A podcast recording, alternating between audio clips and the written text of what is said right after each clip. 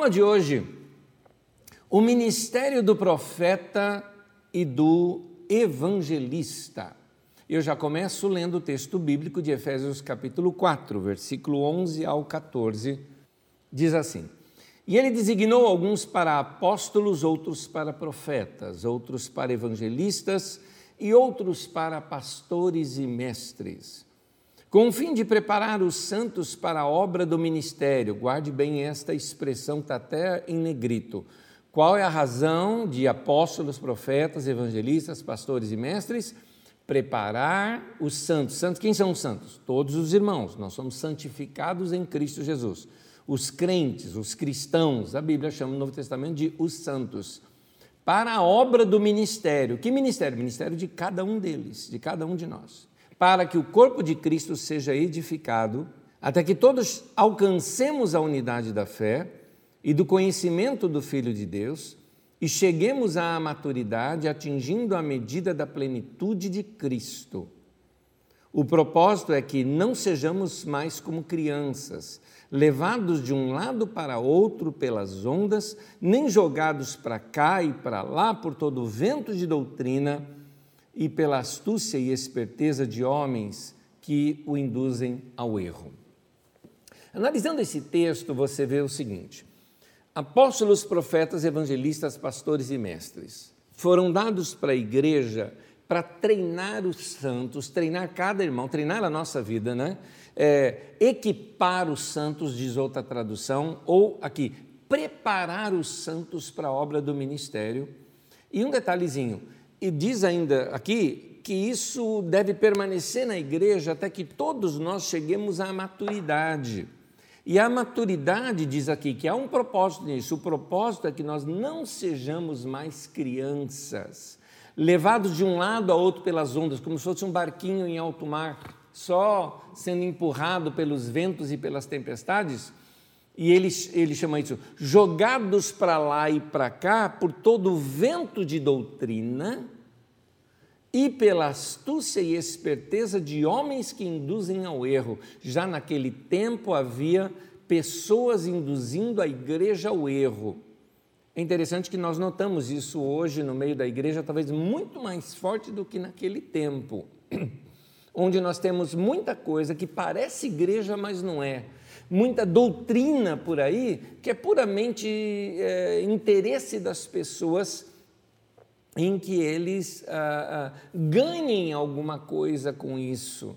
É, é puramente um interesse é, de astúcia ou esperteza, né? e esperteza de líderes que induzem o povo ao erro ou seja, desvia essas pessoas dos caminhos retos, santos, puros e simples, que é o caminho de Jesus, para determinadas sofisticações que nada mais é do que um planejamento de marketing no meio da igreja, uma estrutura piramidal no meio da igreja, nada mais é do que você fazer algumas coisas que nada tem a ver com a doutrina de Jesus ou que não se parece com Jesus, levando a igreja a a ficar esquisita, a ficar estranha. Por isso são necessários apóstolos, profetas, evangelistas, pastores e mestres.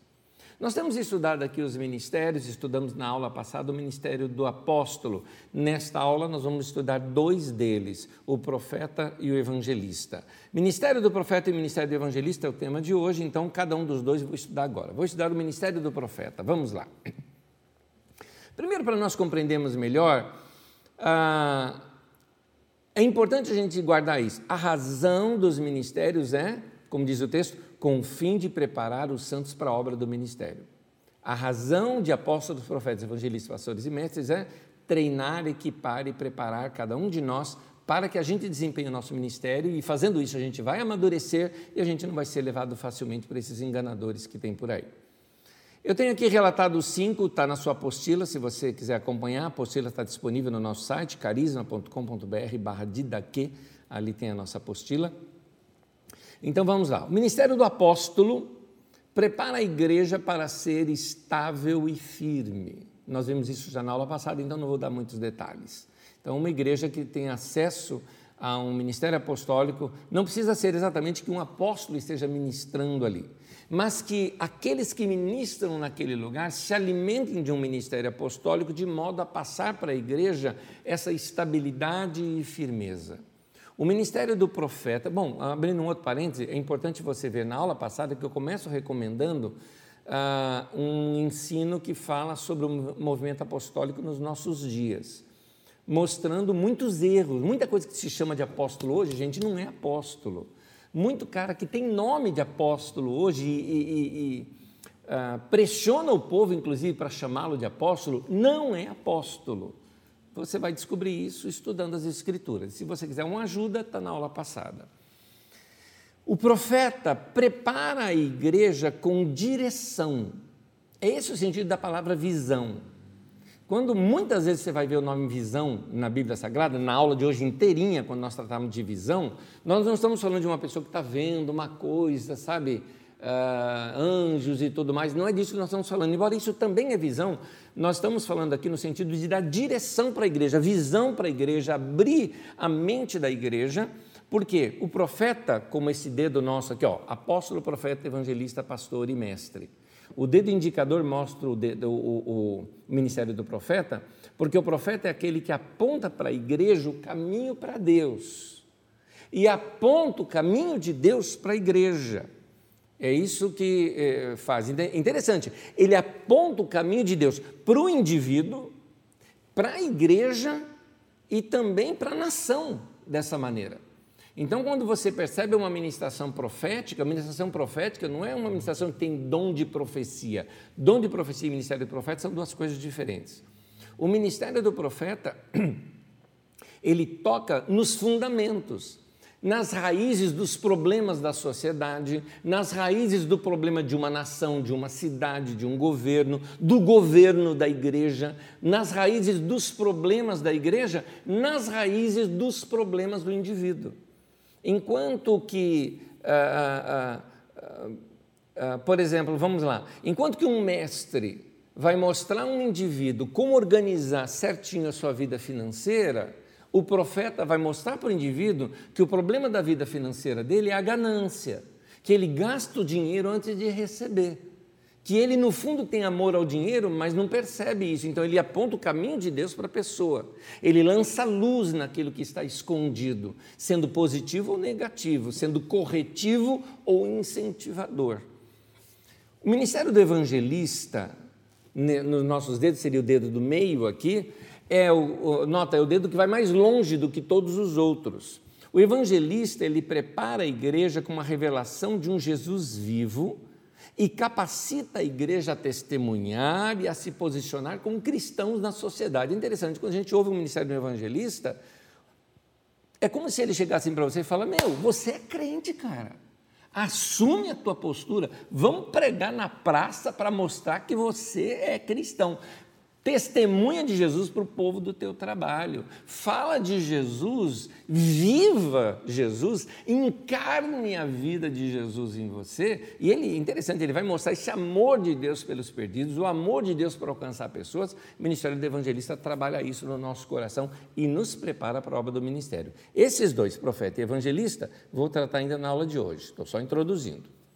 O pastor e o mestre, que nós vamos tratar na próxima aula, o pastor prepara a igreja para experimentar o amor de Deus e também serem canais desse amor entre os irmãos e também para o mundo. A ministração do pastor muitas vezes vem, pode ser numa conversa, pode ser simplesmente é, numa orientação, pode ser num aconselhamento pessoal, como pode ser numa pregação. Ele vai trazer para você de que Deus te ama, que Deus quer curar você, curar suas feridas, para você curar os outros para você servir seus irmãos, amar os seus irmãos, é, é, ganhar pessoas, é, visitar pessoas, receber pessoas na sua casa, ter comunhão com as pessoas e também amar as pessoas que não são cristãs, sabe, dando a você amor por todos. Vamos lá. O mestre prepara a igreja doutrinando-a com as escrituras, lembrando que a palavra doutrina ela tem o sentido de infundir na nossa mente a cultura. Doutrina é o que está por detrás do nosso comportamento, isso é doutrina. nós somos doutrinados e nós reagimos à doutrina com o nosso comportamento. Nós precisamos ser doutrinados a ser mansos e humildes, para que a gente o quê? Seja manso e humilde. Então a doutrina tem a ver com o ensino bíblico que vai mexer nos nossos conceitos, no nosso coração, no nosso entendimento, gerando uma ação. Então o mestre ele prepara a igreja doutrinando aonde? Nas escrituras sagradas, abrindo os olhos para ler as escrituras de um modo mais profundo, conhecendo melhor as escrituras sagradas, explicando melhor os textos das escrituras sagradas. Esse é o ministério do mestre. Pastor e mestre eu falo na próxima aula. No livro de Samuel, 1 Samuel 9:9, o texto diz assim: Antigamente em Israel, quando alguém ia consultar Deus, dizia: Vamos ao vidente pois o profeta de hoje era chamado vidente. É interessante então. O profeta ele é alguém que ele tem a visão de Deus. Por isso um vidente nesse sentido. Na velha aliança, claro, havia aquela prática de consultar o profeta. Por quê? Porque eles não tinham o Espírito Santo. As pessoas, mesmo o povo de Deus, não tinham o Espírito Santo dentro de si, nem permanente em si. Inclusive o Espírito Santo ele vinha sobre reis, sacerdotes, profetas ou juízes num momento só para executar alguma coisa e se retirava. Então ninguém tinha habitação permanente do Espírito Santo.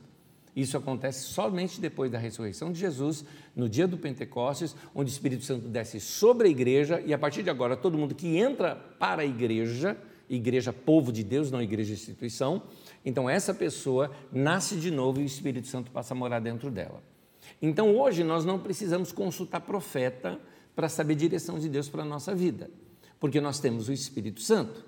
Então, Romanos 8 já fala sobre isso. Você já viu aqui, tem uma matéria nossa aqui, tem uma aula nossa só sobre como você ser dirigido pelo Espírito Santo, mostrando que o Espírito Santo fala no nosso coração, que dirige a nossa vida. Pega aqui algumas aulas anteriores, você vai encontrar sobre o Espírito Santo. Ah, então, mas o que eu gosto de, de chamar a atenção aqui é o seguinte: é interessante. Tem uma relação entre entender a palavra.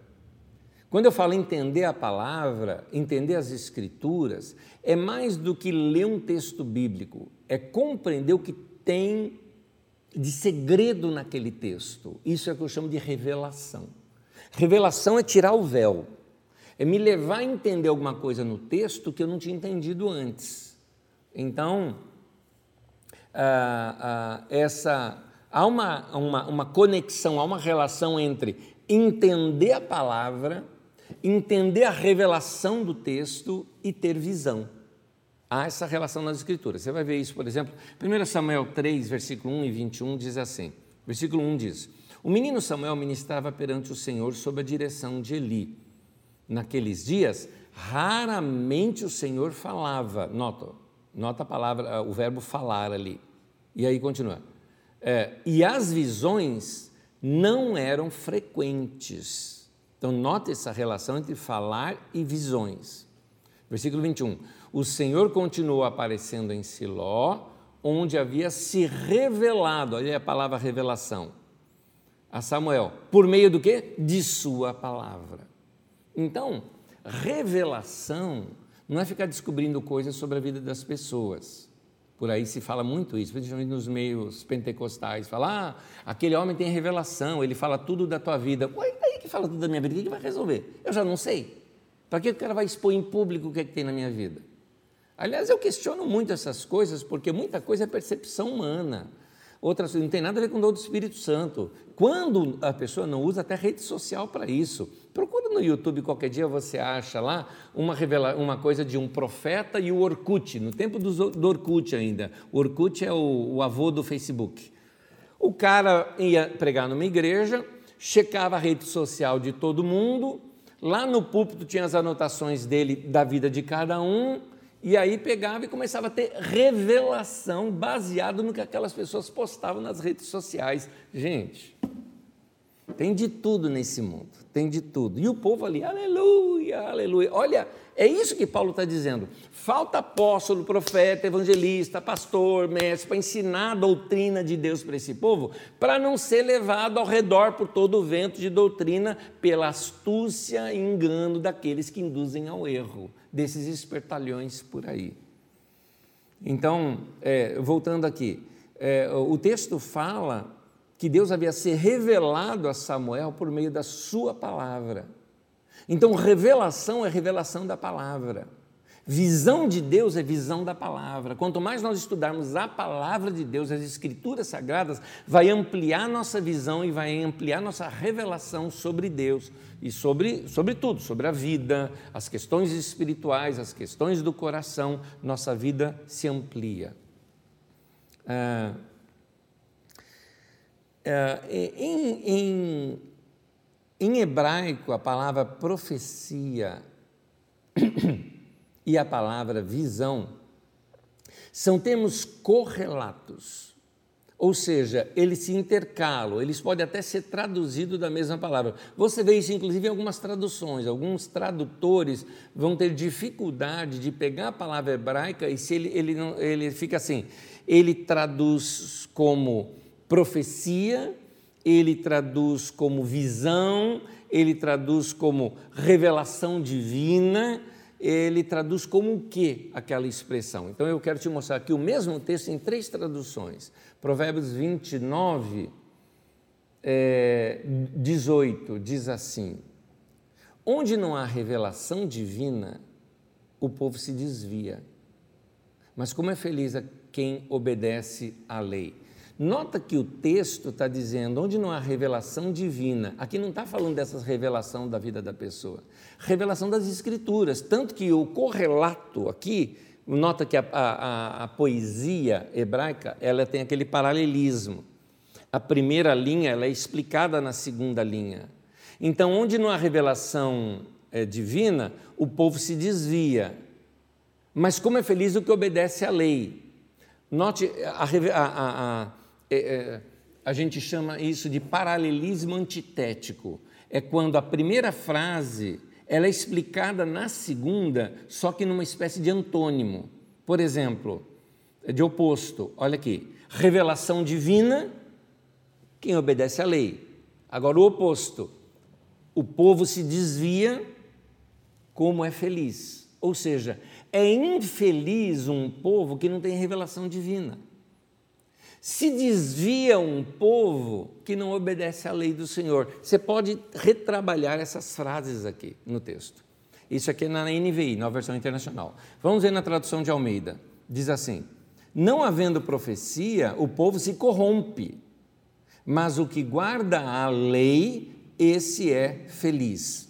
Note, a falta de visão profética, a falta de profecia, a falta de ensino da palavra, a falta de revelação divina das escrituras sagradas, faz com que o povo que se corrompa. O que é se corromper? Entrar em ensinamento que vai misturar, entrar em ensinamento que vai é, corromper a pureza daquele ensino bíblico. Lembra daquele texto que eu uso bastante de 2 Coríntios 11, 3, que Paulo fala assim: é, Eu temo que, como a serpente enganou a Eva com a sua astúcia, sejam corrompidas as vossas mentes. Note que o povo se corrompe. Seja corrompida a sua mente. E aí diz o seguinte: e vocês se apartem da simplicidade e pureza devidas a Cristo quando não há ministério profético, visão profética no meio da igreja, que é o que? Revelação das Escrituras para o nosso dia a dia, que orienta a nossa vida para o dia a dia, para a gente entender o que é que Deus está fazendo, para a gente não tropeçar, para a gente entender o que Deus está revelando, para a gente ter uma vida feliz. Quando não existe isso, é, diz Paulo, a gente se aparta da simplicidade e pureza devida a Cristo fica um povo complicado, não é mais simples. Não é mais puro, parece que não é mais gente, é meio esquisito.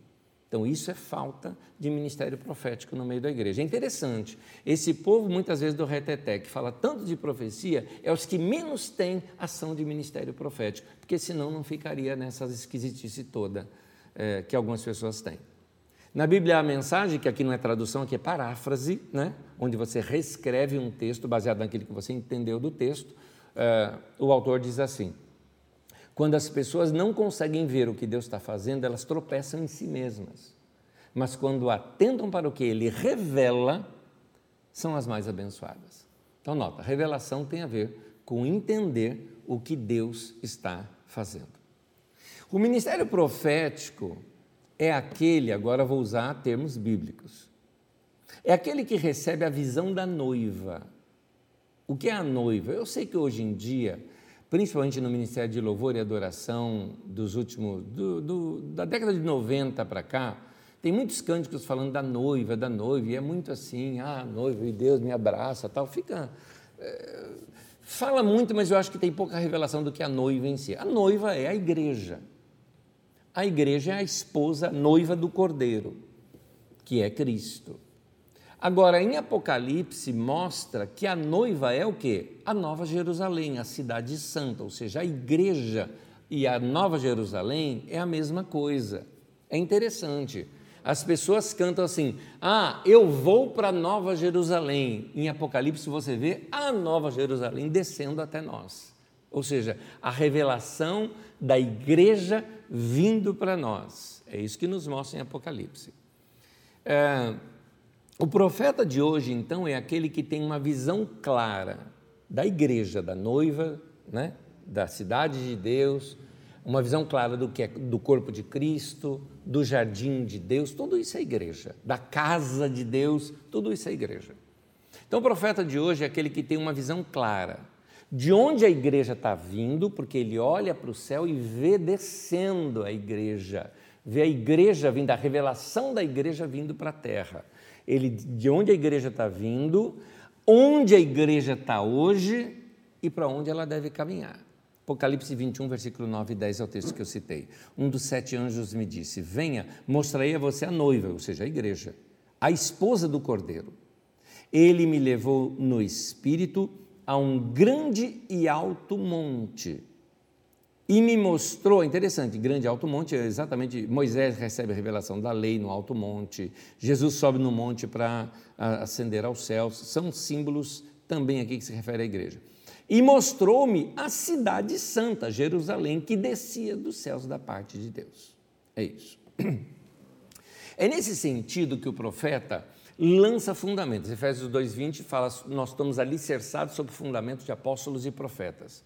Os profetas lançam fundamento, ou seja, uma igreja que sabe olhar para a história, sabe de onde veio, entende o momento que ela está e sabe para onde vai. Uma igreja assim é uma igreja bem estabelecida. Por isso que é importante o profeta olhar para a história e trazer revelação da história para que a gente compreenda os tempos e as épocas que nós estamos vivendo. Eu recomendo para vocês algumas ministrações, vou chamar assim, proféticas que foram dadas na nossa comunidade. Dentre elas, a que você vai encontrar como História da Igreja do século XX tem uma playlist só chamada História da Igreja, se bem que ali a gente só trata dos últimos 100 anos da igreja agora, não é história de toda a história da igreja, mas os últimos 100 anos, para a gente entender o movimento atual da igreja. Você encontra essa playlist, nesse canal aqui do YouTube, você encontra essa playlist, são algumas ministrações dadas aqui na nossa comunidade. Aquilo é ministração profética. Porque nós olhamos para a história, entendemos a história, vemos o momento que nós estamos, para nós entendermos para onde a gente tem que ir. O profeta é alguém que traz consigo uma visitação de Deus. Eu vou explicar essa palavra mais adiante. Visitação é uma intervenção divina na história. Visitação é isso. Quando a gente percebe assim, Deus está aqui. Ou como até o Jacó se assustou dizendo: Deus estava aqui e eu não sabia. Eu não percebi que era Ele que estava aqui. Uh, é, uma visitação de Deus é uma coisa mais local, onde um grupo de irmãos experimentam os céus abertos e a revelação de Deus. Anjos subindo e descendo se refere à revelação de Deus, subindo e descendo sobre aquele lugar. Aqui não se refere a anjos, anjo, anjo, anjo, como você pensa, de branco, com asa, tudo mais. Isso aí é tudo figura que Jacó teve para que Deus explicasse ali, colocasse ali uma semente do que ele faria com a igreja porque a palavra anjo significa mensagem ou mensageiro. É a mensagem de Deus subindo e descendo, ou seja, as nossas orações subindo, a nossa adoração subindo e a revelação de Deus descendo. Lembra, a igreja descendo, né? a revelação de Deus vindo para nós. Gênesis 28, versículo 12, 16 e 17 diz assim: E Jacó teve um sonho no qual viu uma escada apoiada na terra e o seu topo chegava aos céus. E os anjos de Deus subiam e desciam por ela. Quando Jacó acordou do sono, disse: Sem dúvida o Senhor está nesse lugar. Mas eu não sabia. Teve medo e disse: Temível é este lugar, diz lá adiante no versículo 16 e 17. Não é outro senão a casa de Deus. Esta é a porta dos céus. Então, a, é, a, é a experiência que Jacó tem, por isso que ele usa o nome Betel. Betel significa casa de Deus. Então Jacó chama o lugar de Betel, ou seja, casa de Deus. Ele falou: esse lugar é a casa de Deus. Então, o que é a casa de Deus? A casa de Deus é interessante. Você vai encontrar algo interessante ali nas Escrituras. Jacó pega uma pedra e faz a pedra de travesseiro. Ele tem essa revelação de Deus, com anjos subindo e descendo numa escada. E ele chama aquilo de casa de Deus. Jacó, o que, que ele faz? Ele pega aquela pedra, levanta aquela pedra como se fosse um altar, derrama azeite sobre ela, óleo sobre ela. Então, uma pedra e o óleo sobre ela. Jacó disse: Isso aqui é casa de Deus e anjos subindo e descendo, ou seja, mensagem de Deus, palavra de Deus, orações e adoração subindo, eh, palavra de Deus descendo. Isso é igreja. Então, se você não tem a pedra, que é o fundamento que é Cristo, e o óleo, que é o Espírito Santo, e a mensagem de Deus subindo, ou seja, cânticos não é qualquer cântico, não é qualquer cântico que vai falar de alegria, felicidade, uhul, não é isso.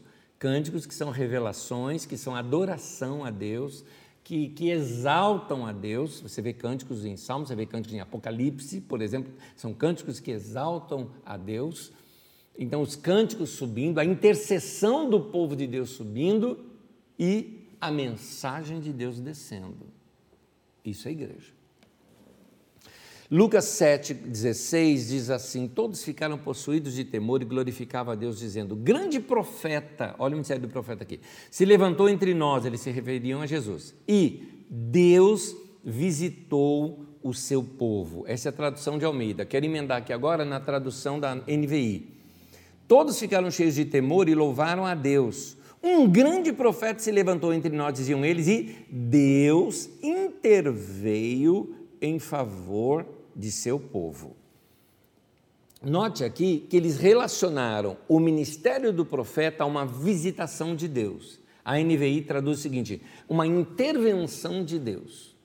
Então, o ministério do profeta ele mostra Deus agindo na história, ele revela Deus agindo na história e a gente percebe presença de Deus.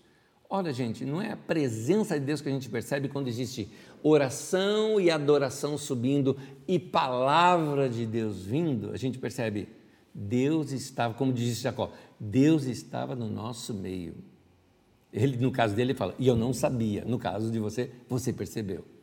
Há cultos entre nós que a gente percebe isso. A gente termina a reunião com aquela sensação: Deus estava aqui. Deus falou comigo. Deus falou conosco. Isso é visitação de Deus. Por isso que eu disse lá atrás que a visitação de Deus é algo local. Você sai dali e não tem a mesma experiência. As reuniões da igreja, a gente percebe essa ação de Deus, mas a gente olha para a nossa cidade, para o mundo, continua igual. Um avivamento é quando isso vazou da igreja e tocou o mundo inteiro. Toca as estruturas econômicas, estruturas sociais e tudo mais, não é? Traz a ação de Deus sobre a sociedade. Mas a visitação já é algo mais local, isso tem a ver com o ministério do profeta. Lucas 24, 19 diz assim: Jesus, o Nazareno, que era varão profeta, olha aqui, quatro coisas: poderoso em obras, poderoso em palavras, diante de Deus e diante de todo o povo. Vamos analisar esses quatro itens aqui. Poderoso em obras, aparece aí na sua apostila a palavra ergon, que é a palavra trabalhar. Essa é a raiz da palavra. Eu coloquei aqui todos os sentidos do dicionário grego sobre essa palavra. Negócio, serviço, obra aqui que está falando é negócio, serviço, aquilo com que alguém está ocupado, aquilo com que alguém se compromete a fazer, empreendimento, tarefa.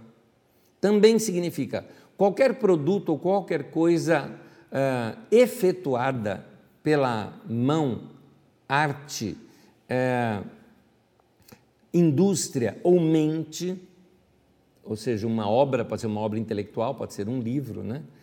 Uh, qualquer ato, ação ou algo feito, ou seja, a ideia de trabalhar é enfatizada em oposição àquilo que é menos que trabalho, ou seja, algo extremamente muito bem realizado.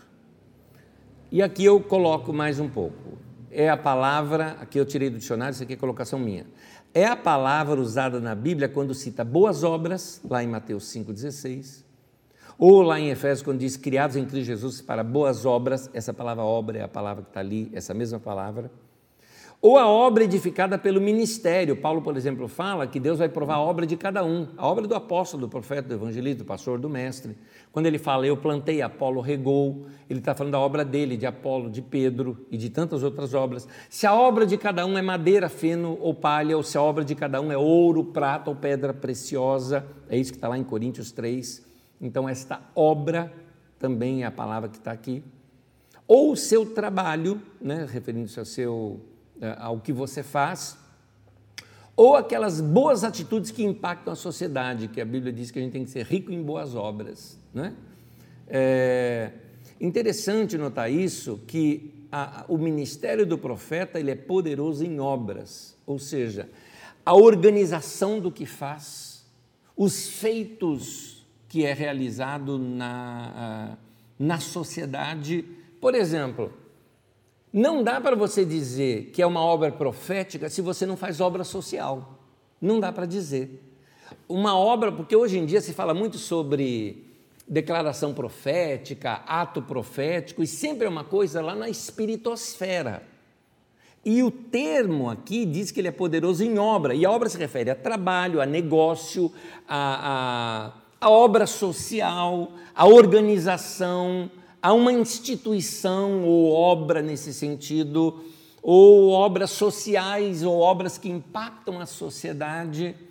Então, é muito mais profético uma obra social ou uma obra no meio dos, dos, necessitados, ou gente que faz trabalho nas ruas com o povo de rua, do que gente que fica tocando chofar por aí ou, ou, ou fazendo essas, ah, essas coisas só na espiritosfera, ou indo, por exemplo, em lugar proibido, aqui eu estou citando coisa real, lugar que é proibido a entrada do ser humano, porque lá é uma área de reserva e aquela reserva não pode entrar ser humano de sociedade lá, porque pode levar doença para aquele lugar. Os camaradas pegam um helicóptero, desce lá, porque tinham que tocar trombeta naquele lugar para profetizar que Jesus é Senhor daquele lugar. Gente, essas aberrações proféticas, não é ato profético isso? Se é aberração profética, não tem nada a ver de fato com obra profética. A obra profética ela impacta a sociedade. A obra profética faz a sociedade falar: Uau, Deus está fazendo algo. Obra profética eu vi muitos anos atrás com Caio Fábio nas favelas do Rio de Janeiro, por exemplo. Isso era obra profética.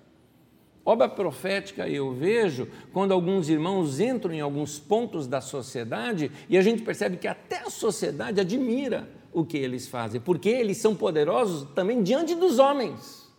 Eles são honrados diante dos homens, não criticados. Então, aqui, poderoso em obras e palavras. Poderoso em palavras na exposição das Escrituras, na direção de Deus para o povo, quando ilumina, não é? dá visão, clareia tudo para as pessoas. Diante de Deus, ou seja, o próprio Deus confirma o ministério, dá testemunho a respeito, é alguém aprovado por Deus. Você nota, por exemplo, como Deus aprovou a Jesus de Nazaré com um Espírito, ele ungiu Jesus de Nazaré com o Espírito Santo e poder, né? diz lá em Atos 10, 38. Então você nota que Jesus foi aprovado diante de Deus, né? varão Jesus ali. Então, a, a, a 2 Coríntios 10, 18, Paulo fala, por exemplo, que a pessoa, ela é, é, é ela é, é, é aprovada diante de Deus. Tem um ministério aprovado por Deus. Diante de todo o povo, alguém que tem bom testemunho e que também é aprovado e reconhecido pelo povo. Ninguém precisa recomendar a si mesmo, disse lá Paulo em 2 Coríntios. Já em Romanos 14, 18, fala de um homem chamado Apeles, por exemplo, que era aprovado diante de todo o povo. Todo mundo, né, aprovado diante de Cristo, né, aprovado em Cristo. Todo mundo reconhecia que aquele irmão tinha uma graça de Deus sobre a vida dele. E daí por diante você vai ver, por exemplo, a Bíblia desafia você, apresente-se para Deus como obreiro aprovado, que não tem do que se envergonhar. Ou seja, as pessoas aprovam o ministério daquela pessoa. Atos 15, 32 diz assim: Judas e Silas, que eram profetas, encorajaram e fortaleceram os irmãos com muitas palavras. Então, note que as muitas palavras de um profeta, seja as pregações, os ensinos, as conversas, elas trazem encorajamento.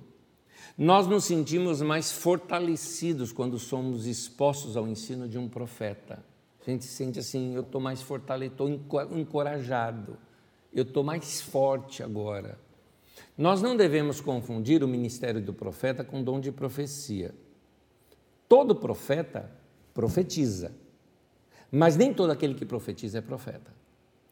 Um profeta ele profetiza, mesmo dando um ensino, e a pessoa percebe, Deus está falando comigo. Ele não precisa parar, apontar a pessoa e dizer assim, diz o Senhor. Ele pode até fazer isso, mas não precisa.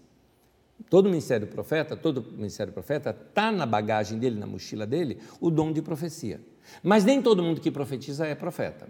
Você vê isso lá em Atos 21, por exemplo, que Filipe tinha, Filipe evangelista, tinha ali as suas filhas que profetizavam, quatro filhas que profetizavam. Então, aí é o dom de profecia. Aí veio um profeta lá da Judéia chamado Ágabo. Aí é o dom do profeta, é o ministério do profeta. Ali naquele texto de Atos 21 você vê a diferença entre os dois. Muito bem, nossa aula de hoje estamos estudando então sobre o ministério do profeta e agora vamos estudar sobre o ministério do evangelista.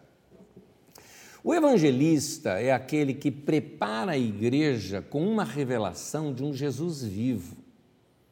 Capacita a igreja a testemunhar e a se posicionar como cristãos na sociedade. Então, nota, o evangelista não é o que evangeliza. O evangelista, ele trabalha com a igreja para que a igreja cumpra o seu trabalho de proclamação. Ele trabalha com a igreja para que a igreja testemunhe, para que a igreja pregue.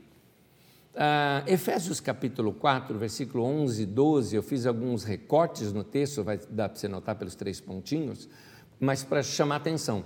Ele designou uns para evangelistas, com o fim de preparar os santos para a obra do ministério. Lembra quando nós estudamos aqui sobre o ministério de todos os santos? Um ministério que todos nós temos, que é ministrar a Deus, ministrar à igreja e ministrar ao mundo? Então, nós somos treinados de como ministrar ao mundo pelo ministério do evangelista. Então, nem todo aquele que evangeliza é um evangelista, como nem todo que profetiza é profeta. Porque todo mundo tem que evangelizar, não é porque eu evangelizei que eu sou um evangelista. A obra de um evangelista é treinar a igreja para que a igreja evangelize. Então, quando uma ministração, tem várias ministrações evangelísticas na nossa comunidade, quando ela treina você, por exemplo, a ser um gente boa, ela está treinando você para que, sendo gente boa no meio da sociedade, você crie pontes para conversar com as pessoas sobre o Evangelho. Quando uma ministração ensina você não ser preconceituoso, faz com que você, no seu comportamento social, quebre as barreiras com quem é de outra religião, com quem uh, tem práticas que são diferentes das práticas cristãs, e você não tem barreira com aquela pessoa, possibilitando um bate-papo gostoso e levá-la ao caminho do Evangelho. Então, o evangelista treina a igreja para evangelizar. O que determina o ministério de uma pessoa não é o que ela faz. Ah, se ele evangeliza, ele é evangelista. Se ele deu uma profecia, ele é um profeta. Não, não, não. É o chamado de Deus na vida da pessoa que determina o que a pessoa é. Por exemplo, Uh, Paulo estava em Antioquia, lá em Atos 13, nós já lemos esse texto na aula passada, que havia na igreja de Antioquia profetas e mestres. E Paulo, então, ele era o quê? Profeta ou mestre, porque ele era um dos que estava ali, os cinco narrados ali. E aí Deus diz assim: separa o Barnabé e o Paulo, que os dois estavam ali, que é como profeta ou mestre, separe-os para a obra que eu os tenho chamado. Então, o chamado de Paulo, Paulo fala isso lá em Gálatas, que desde o ventre da mãe ele já tinha sido chamado para ser apóstolo. Timóteo, por exemplo, em Tessalonicenses, ele é chamado de apóstolo. Porque Paulo fala, porque nós, os apóstolos, e na introdução da carta está assim: Paulo, Silvano e Timóteo. Então, tanto Paulo, Silvano, que é Silas, Paulo, Silas e Timóteo eram apóstolos. No entanto, Paulo chega para Timóteo, lá em 2 Timóteo 4, 5, e fala assim: faça a obra de um evangelista. Ou seja, treina a igreja para a igreja evangelizar. Isso que é fazer a obra de um evangelista. Fazer obra de evangelista não é aquela coisa norte-americana de fazer concentração num estádio com muita gente, pregar o evangelho para a pessoa ser salva. Isso é importante. Isso é evangelizar também. E pode ser que um evangelista faça isso. Nenhum problema, porque ele é hábil para fazer isso. Nenhum problema com isso. Eu só estou dizendo que a obra de um evangelista não é só lotar estádio, tá? A obra do evangelista, eles foram dados para a igreja, não foi dado para o mundo, foi dado para a igreja para que a igreja faça a obra do ministério. É muito importante a gente entender essa interdependência dos ministérios. Os ministérios se misturam muito. Você vê, Timóteo nem era evangelista e estava fazendo a obra de um evangelista. Então, os ministérios eles têm que ser interdependentes, muitas vezes até fazendo a obra de um outro. No entanto, quando existe esse outro, esse ministério precisa reconhecer esse outro e trabalhar junto. Toda pessoa incumbida de um ministério precisa sempre, sempre checar o seu coração para fugir tanto do orgulho como do espírito de independência e autossuficiência. Assim, não, eu me basto, eu faço tudo. Não, não, ninguém deve pensar assim. Todo ministério deve aprender com os outros, muitas vezes, até para se completar, ou até mesmo para dar espaço para que outros ministérios façam outras coisas ou tragam outras coisas para dentro daquele grupo de irmãos. Em Filipe, por exemplo, que era um, um evangelista, nós vemos esse modelo. Lá em Atos 28 diz que Filipe era evangelista.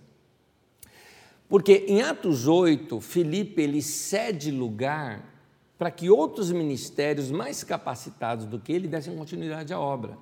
Ele vai lá para Samaria, evangeliza aquele povo, fala sobre o nome de Jesus, realiza milagre, mas ele percebeu que a igreja precisava de fundamento.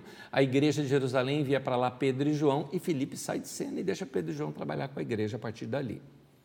Então, note que Filipe ele sabia o escopo do seu ministério. Ele fugiu daquela tentação de não, não, eu vou ser o pastor aqui, eu vou controlar esse povo. Não, talvez ele, ele entendeu que esse não era o chamado dele, né? Então ele cede para que outra pessoa trabalhe, ele sabe os limites do seu ministério. Isso é interessante. Vamos ver no exemplo de Filipe alguma coisa que vai servir para mim e para você.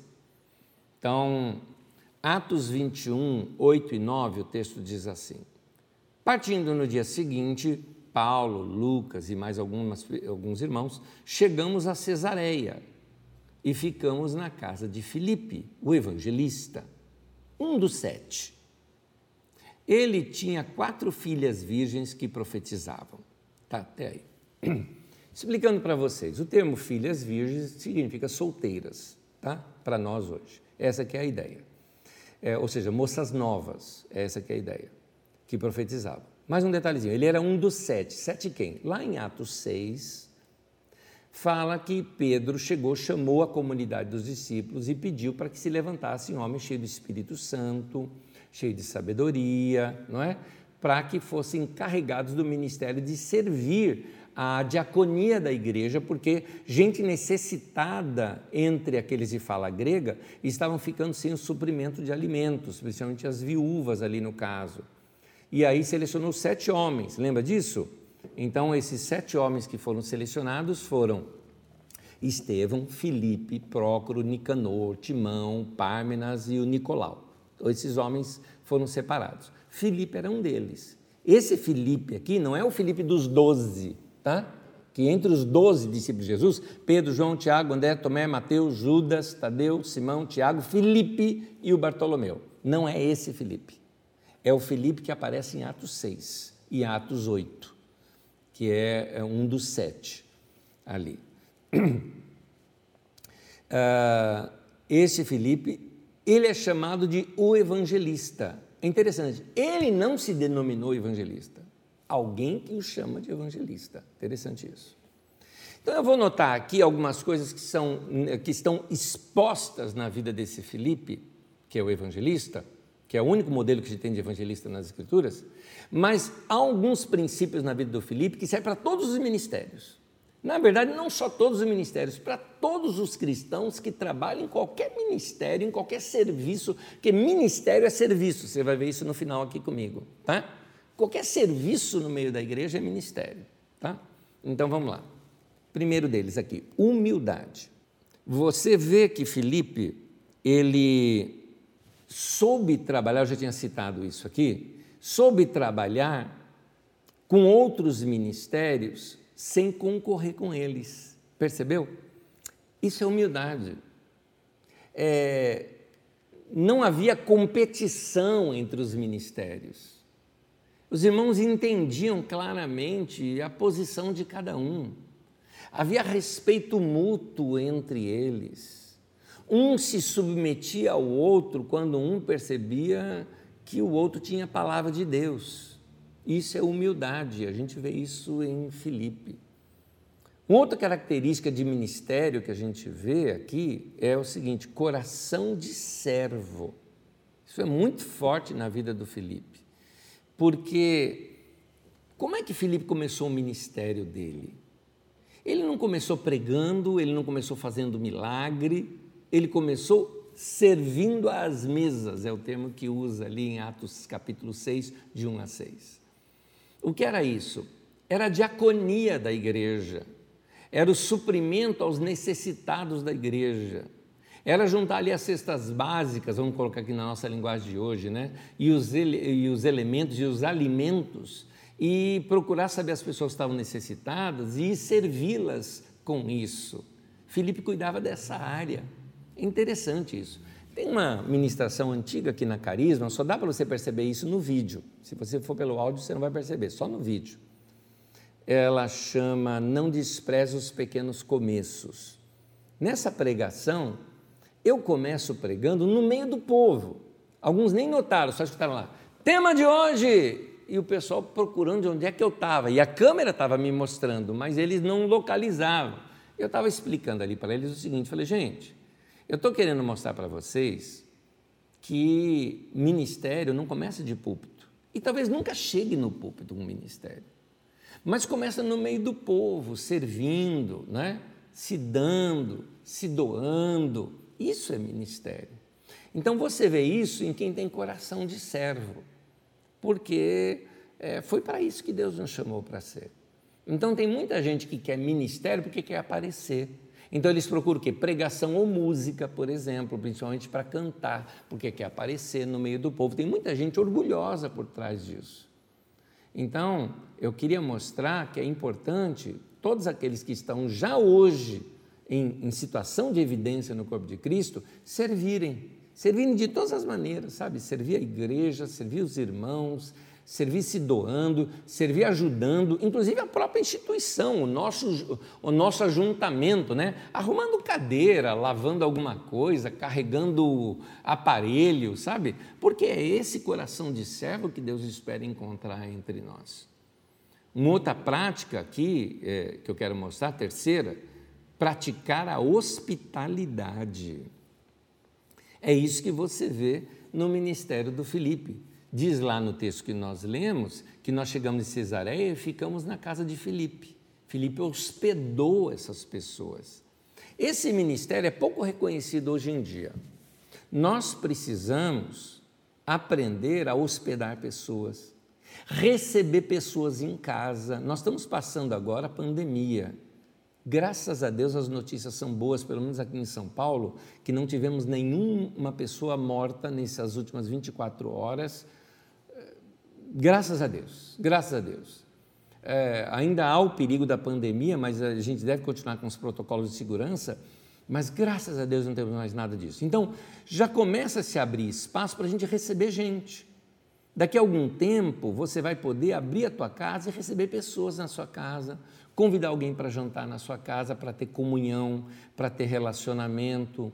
É, é, irmãos, tem, tem, irmãos que me escrevem, por exemplo, falando: Ô Anésio, eu estou querendo muito conhecer a Carisma, eu quero ir aí para São Paulo. Irmãos, nós precisamos organizar um ministério de hospitalidade aqui na nossa comunidade, de hospedagem. Casas que possam dizer: eu, minha casa está aberta para servir, para hospedar pessoas, para receber irmãos, não é? Para que esses irmãos não precisam aí ficar em hotel, pagar os hotéis daqui são tão caros, né? Para que as pessoas possam vir para cá, poder. E outra, ficar num hotel, o cara está isolado da igreja. Ele veio para ter comunhão com a igreja, não só com a instituição carisma, o culto da carisma, mas com a vida da igreja, com o povo da igreja. Então nós precisamos ter isso aqui entre nós. Nós vamos trabalhar isso ao longo do próximo ano aqui na nossa comunidade.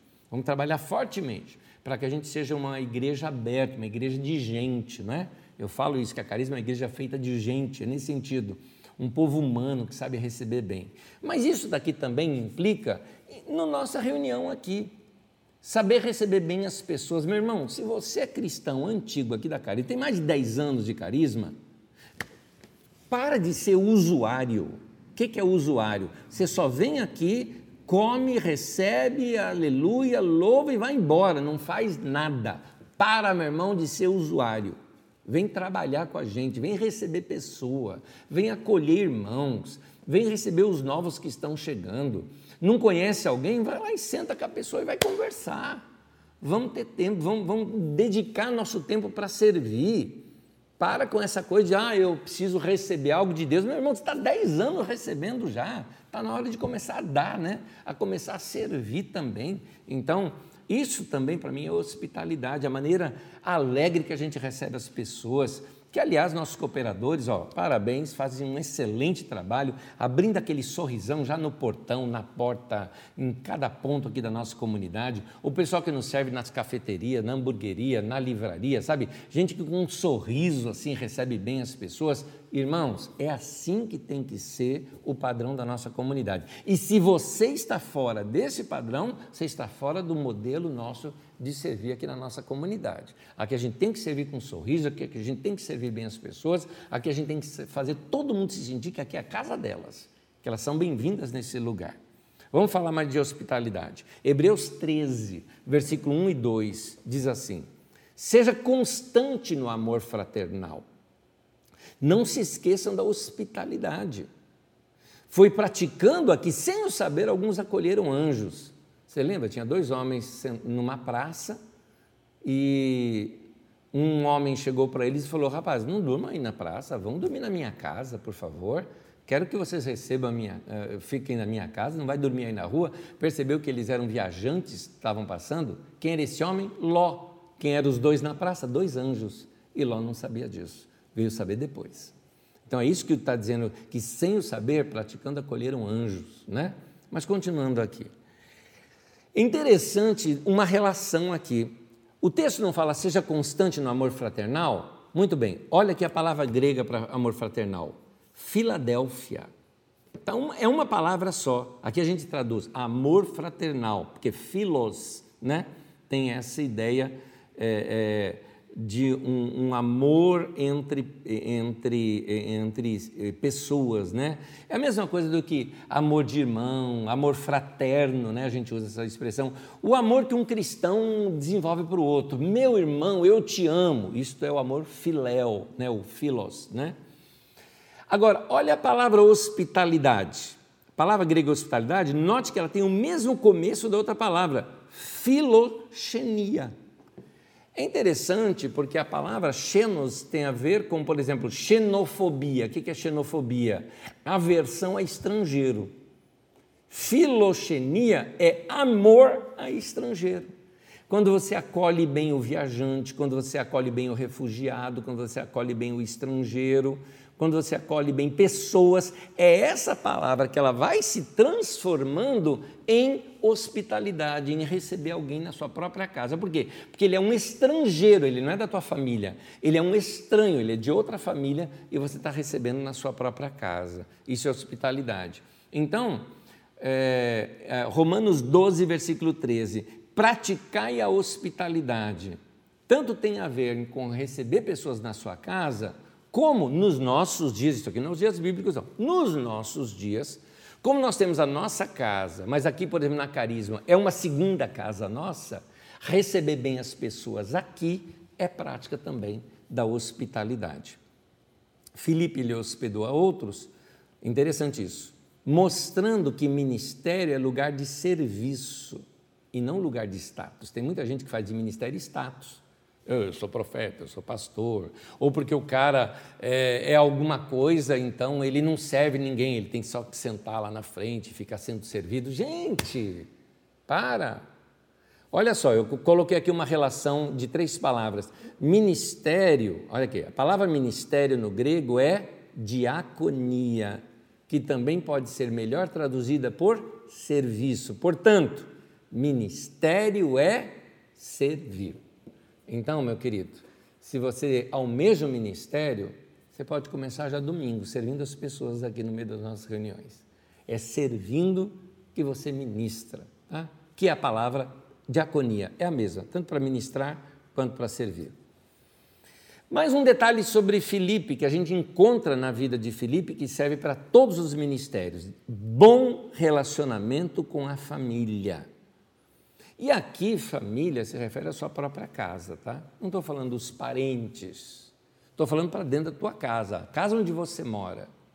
As suas filhas, ainda novas, estavam envolvidas com ele na obra, quando elas eram novas, porque ali elas estavam ligadas junto com o coração do pai. Então é gostoso a gente ver esse bom relacionamento. Um bom ministro, ele tem um bom relacionamento com os filhos, com as filhas. São os filhos e as filhas que dizem: olha, não, meu pai, a minha mãe, ó, pode, pode confiar, porque o que eles falam aí, eles são dentro de casa. Um outro detalhe sobre o ministério é ele não buscava holofotes. Essa expressão é claro que é odierna, né? é uma expressão anacrônica, é uma expressão para hoje. Né? Holofote e tal, não tinha holofote naquele tempo. Mas o que está dizendo aqui? Ele não queria chamar atenção para si. O texto fala que ele era um dos sete. Ele começou seu ministério se dispondo para o que fosse necessário, ele não começou por cima. Tem algo aí para eu fazer? Tem, então ele foi. Tem muita gente que, que quer brilhar, e não é para a gente brilhar. É para brilhar, é a luz das boas obras, é o serviço que a gente faz que tem que brilhar. Né? E mais uma coisa que, que eu emendo: Felipe era discreto. Está aqui uma palavra que está faltando muito para alguns ministérios hoje em dia. Felipe ele nunca se intitulou como evangelista. Ele fez o que Deus colocou ele para fazer e depois os outros é que chamaram ele de evangelista. Tanto que o texto fala, fomos na casa de Filipe, o evangelista. Note assim que o texto fala, Filipe evangelista. Não está falando, não inverte a ordem, não é? O evangelista Filipe. Não, não, não, não. Filipe, o evangelista.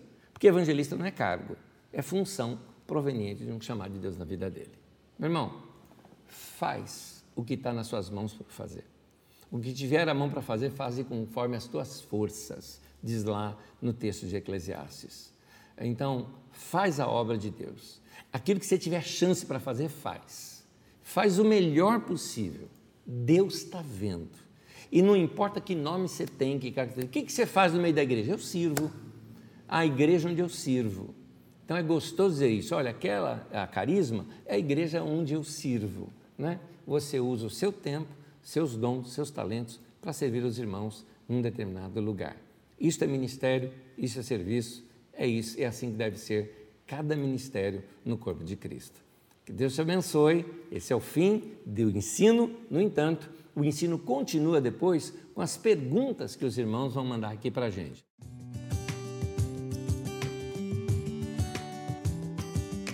Voltando aqui para responder, são poucas perguntas aqui, mas que gastam um, um pouco de tempo aqui para explicar cada uma delas. A Maria Xavier pergunta o seguinte: evangelista pode ser pastor de igreja? Olha só.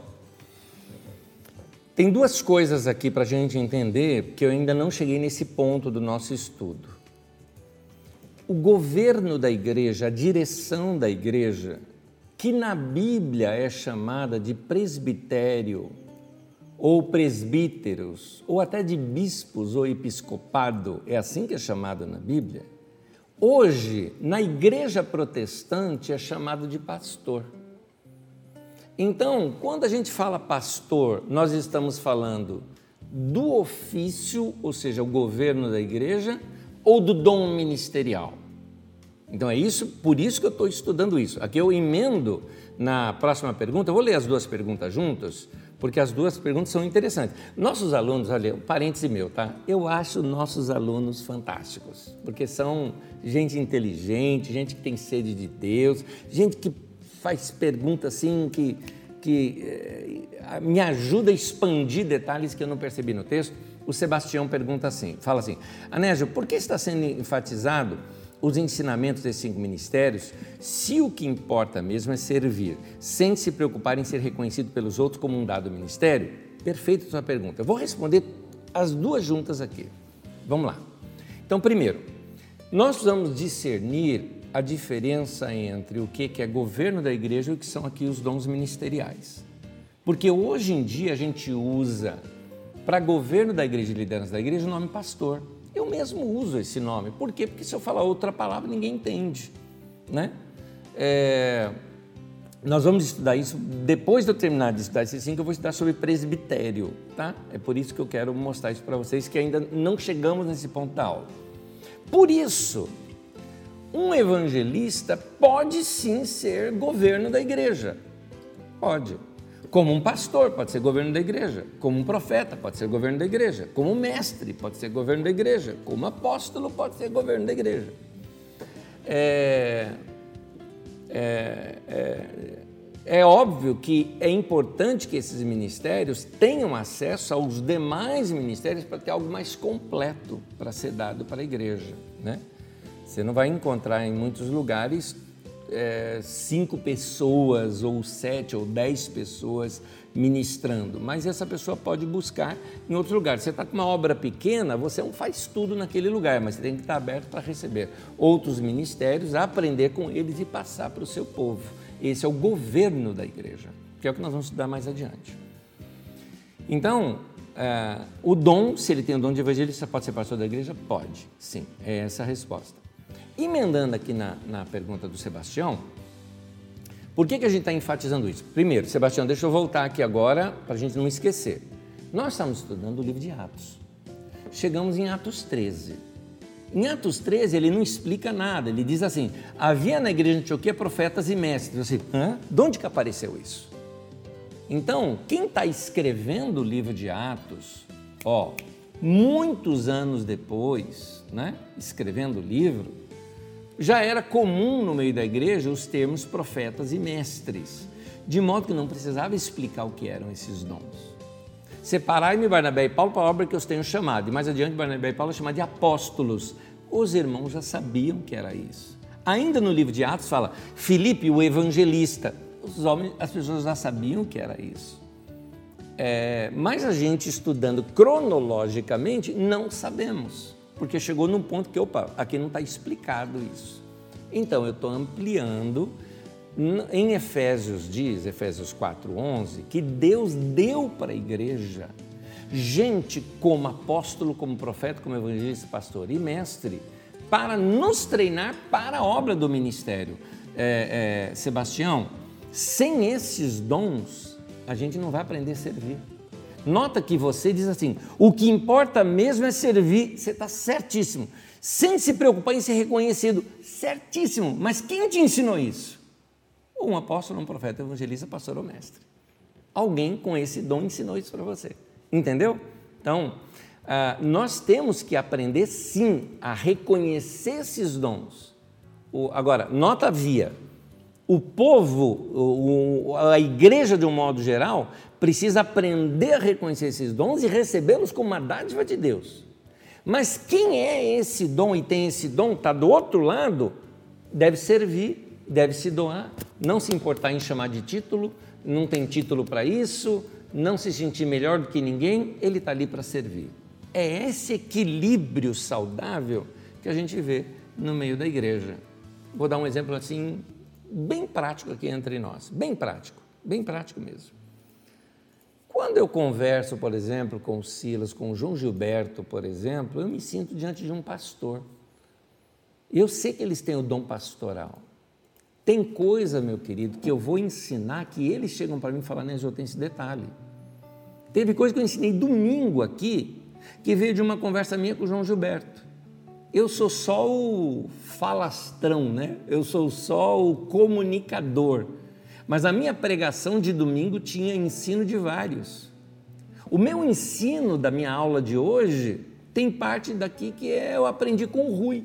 Eu peguei uma parte com o Rui, outra eu aprendi com o Jamê, outras eu aprendi lendo livros de John Walker, outros eu aprendi com um irmão chamado Stan Abbott, que era um, também um ministério apostólico, John Walker era um profeta, você vê o ministério de mestre muito forte na vida do Rui, teve coisa aqui que eu ensinei que foi de um bate-papo meu com o, o, o João Gilberto hoje, que é o ministério de pastor. Então, nota, todos esses ministérios eu captei de todos eles e estou ministrando aqui para você. Então, eu preciso aprender a reconhecer esse ministério na vida desses irmãos.